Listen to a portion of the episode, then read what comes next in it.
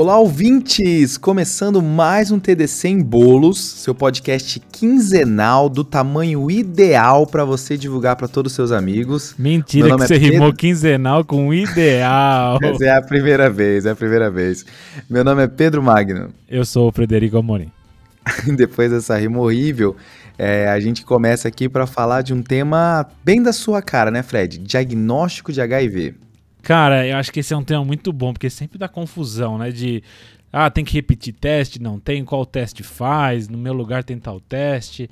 É diferente. Confesso que já me perguntaram e eu fiz um somebody love assim: ah, vamos dar uma olhada nisso aí, a gente vai aprimorar melhor o nosso conhecimento e acabei não entendendo nada.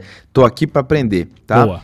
Antes de começar, lembrando que o TDC em bolos, pessoal, é um formato mais curto para você ouvir mais rápido e é ideal para você divulgar para o seu amigo que ainda não está ouvindo o Tade Clinicagem, tá? E aí vai dar para ver que dá para aprender de uma maneira descontraída um, algum conceito aí interessante na medicina interna. Bora lá, Fred? Bora. Pelo que eu entendi, aqui você separou três cenários diferentes sobre o diagnóstico de HIV, né? É, Pedro, a gente vai falar primeiro do screening para HIV, então aquele paciente que não tem nada e você vai fazer o screening dele. Certo. Segundo, aquele paciente que tem alguma manifestação que você acha que é do HIV mais crônica, então será que ele tem uma infecção oportunista?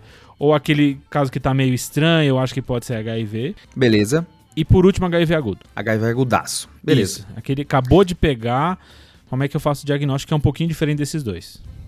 Fechou. Vamos pro primeiro então? Bora. Então a gente está diante de um paciente que foi no seu consultório, está se sentindo bem, tem 37 anos e falou assim: doutor, eu queria fazer uns exames gerais. Aí você fica, vou fazer, vou ver se ele não tem HIV, fazer um screening dele. É mais ou menos isso? É, bom que você puxou isso, Pedrão, porque a primeira coisa que a gente pode falar é quem que a gente faz screening de HIV, né? Boa. Então, se você pegar aquela referência que a gente sempre comenta aqui, que é o United States Preventive Task Force, que é o USPSTF, né?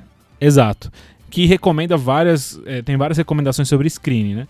E a recomendação é fazer o screening de toda a população de 15 a 65 anos. 15 a 65 anos. E o comentário que tá é: se for mais do que 65, menor que 15, mas tiver risco para ter, também deve se fazer screening. Beleza, então estou imaginando um cenário assim de um vozinho que você, hum, melhor fazer, né? Mesmo passou de 65, esse vozinho específico talvez valha a pena. Exato. Então existe essa recomendação de fazer screen de todos, pensando que eu achando o HIV mais cedo e tratando, o benefício é muito grande e o tá. malefício do screening é baixo. Então, Beleza. A princípio, faço screening em todo mundo, mas tem local que faz screening, por exemplo, DST. O paciente aparece com uma DST, eu já faço screening de várias, incluindo HIV. Então, esse é outro exemplo aí. Um cenário que é comum aqui é gestante, né, Fred? Exato, porque é, é importante evitar a transmissão vertical do, do HIV. Então é outro cenário importante para fazer o screening. Show. E como é que eu faço esse screening? Que que eu tenho, como é que funciona esses exames? Nesse cenário eu vou fazer algum teste que tem anticorpo. Tá. Que avalie anticorpo contra HIV. Beleza. Existem alguns testes de anticorpo com HIV e tem uma divisão que é usada pelo Ministério da Saúde que eu vou usar aqui. Como é que é? Eu tenho três tipos diferentes. Os testes rápidos, Beleza. Que é de saliva, ponta de dedo. Exato. Os imunoensaios. Que esse deve ser coletado em laboratório mesmo, né? Exato. E por último, os blots, Western blot, imunoblot, etc. Uns, uns testes um pouquinho mais complexos. Fechou. Desses três, eu vou usar para screening os dois primeiros, ou o teste rápido ou o imunoensaio. Certo. Acho que o mais comum é pedir no exame de sangue ali para fazer o imunoensaio, né? Exato. Então, você está lá no consultório e você pede um teste de sorologia para HIV no sangue. Beleza. Se esse teste vier negativo, pronto, esse paciente não tem HIV, não precisa fazer nenhum teste a mais. É aquele conceito de uma sensibilidade alta, né, Fred? E é engraçado que esses testes têm uma sensibilidade muito alta. É difícil você achar um teste de HIV menor que 98, 99% de sensibilidade. O negócio é bem alto. Top. E se vier positivo? Aí se vier positivo, isso vai valer para todo o diagnóstico de HIV, obrigatoriamente eu tenho que confirmar com o segundo teste. Show. Então, nesse caso que eu fiz primeiro imuno ensaio e veio positivo, eu confirmo com a carga viral, que é um outro tipo de teste, né? Um teste molecular. Eu pego lá e vejo o DNA do vírus e vejo se tem vírus ali mesmo. Então eu confirmo com o segundo teste, idealmente uma carga viral. Então, no primeiro, nesse primeiro exemplo que você deu, começa com anticorpo. Se vier negativo, esquece isso. Se vier positivo, eu vou contar para eu vou ver se tem o vírus mesmo, né? Carga viral. Exato. Vamos dizer que essa carga viral veio positiva. Certo. Pronto, confirmei HIV, acabou. Aí começa avaliação, tratamento, blá blá blá blá blá blá. Ok. Vamos dizer que esse segundo teste veio negativo. Não concordou, né? O anticorpo veio positivo no imunissaio e agora a carga viral veio negativa. Exato. Aí eu preciso fazer um terceiro teste. Meu Deus.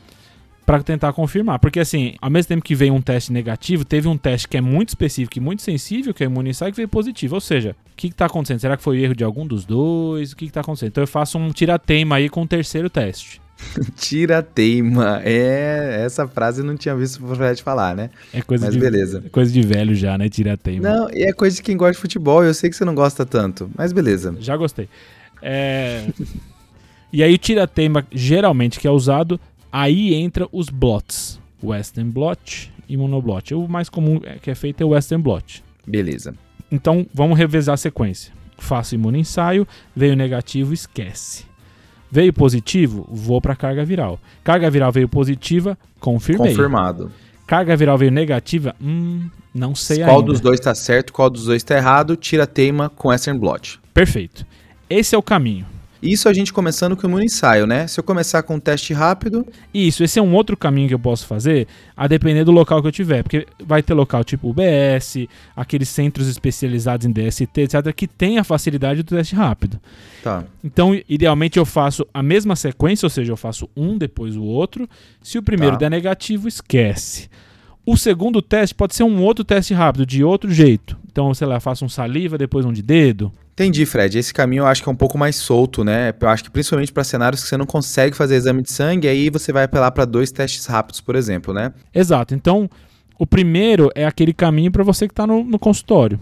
Mais O se- tradicional. Isso, e o segundo é, às vezes a sua OBS tem um, um teste rápido, ou às vezes você está num serviço especializado que também tem o teste rápido. Aí você começa por ele e o segundo teste aí você vai ver o que vai fazer. Fechou? Fechou. E agora acho que o próximo cenário é o paciente que acabou de fazer um diagnóstico de tuberculose, e aí você, por ser a tuberculose é uma doença que é prevalente no paciente HIV, será que ele não tem HIV também? Então você já tem uma desconfiança de uma imunossupressão e acha que ele é HIV, vou pedir o teste.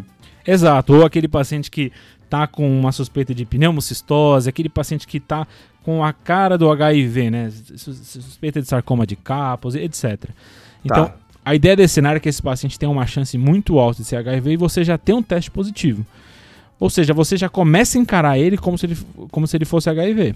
Só que o caminho é igualzinho ao outro. Você faz dois testes, se tiver dúvida, faz um terceiro teste. Então o caminho é igual, é só o como você vai ah, pensar nesse paciente que é diferente. Beleza. Acho que agora o ponto de dúvida é o próximo caso, né? Chega agora um paciente em que tá com uma febre, um rash, linfonodomegalia, muita dor de garganta, uma história sexual importante. Você fala, hum, será que isso aqui é um HIV agudo que tá abrindo agora na minha frente? Aqui eu acho que deve ser diferente. É, a diferença aqui, Pedrão, é que é, é mais importante eu saber a diferença entre os testes. Como assim?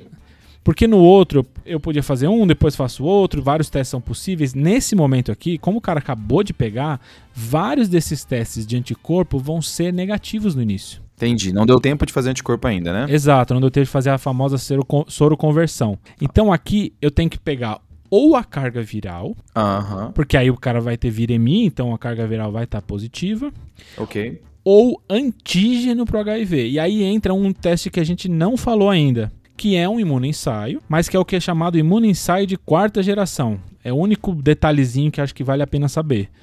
Em que é um, um, um- um teste que vê tanto o anticorpo quanto o antígeno do HIV. E aí esse teste ele consegue ver mais cedo o HIV do que os outros testes. Entendi. Então, nesse cenário que eu desconfiei de HIV agudo, eu vou para eu vou para carga viral ou o imunoensaio de quarta geração. Isso aí, ó, como é que são as recomendações? Algumas recomendações falam para você fazer carga viral direto, só carga viral, e outras recomendações falam para fazer os dois. Você faz carga viral e esse imunoensaio de quarta geração.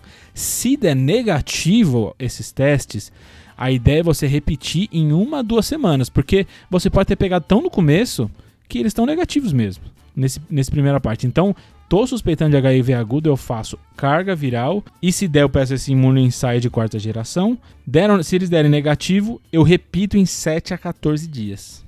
Ah, entendi. Tem que repetir porque pode ser que ainda não tenha pego, né? Aí você vai repetir. Esses tempos, assim, quanto tempo geralmente demora para positivar esses testes?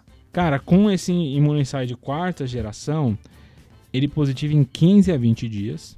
Beleza. E a carga viral, 10 a 15 dias. Então você vê que ainda tem um momento ali que não vai ter nenhum dos dois positivos. Por isso a ideia de repetir em 7 a 14 dias. Já os outros, os de é, primeira, segunda, terceira, os outros imunissais, outros testes, etc., eles podem demorar 30, 40, até 60 dias para positivar. Então esse é um problema de, de eu usar esses outros testes, entendeu?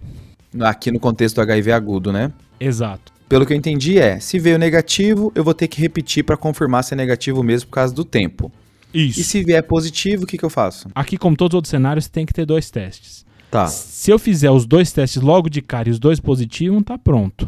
Por exemplo, eu faço a carga viral e esse imunicéio de quarta geração. Se os dois vierem positivo, tá feito o diagnóstico. Tá feito. E se desses dois testes, então carga viral de um lado e imunoensaio de quarta geração com antígeno do outro lado, vierem discordantes de alguma forma, aí tem que confirmar com um terceiro teste lá para frente. Assim como eu fazia nas outras vezes. Veio discordante, eu tento confirmar com outro teste. A diferença aqui é que se eu quiser confirmar com uma carga viral, eu posso já fazer. Mas se eu quiser com, confirmar com outro daqueles imunossais, eu vou ter que esperar um tempinho, porque é o tempo dele soro converter. Beleza. Então, dois negativos exclui, dois positivos confirma, discordantes, vou ter que confirmar, só fica prestando atenção no tempo. Isso. E aí, só que tem um cenário meio X aí que eu queria comentar, que é um paciente que vem com algum anticorpo positivo para HIV, mas vem com carga viral negativa. Hum. É estranho, né? que a gente comentou lá no começo, é uma coisa estranha, por que, que ele tem um anticorpo, a carga viral negativa, ele nem toma TARV, não toma nada.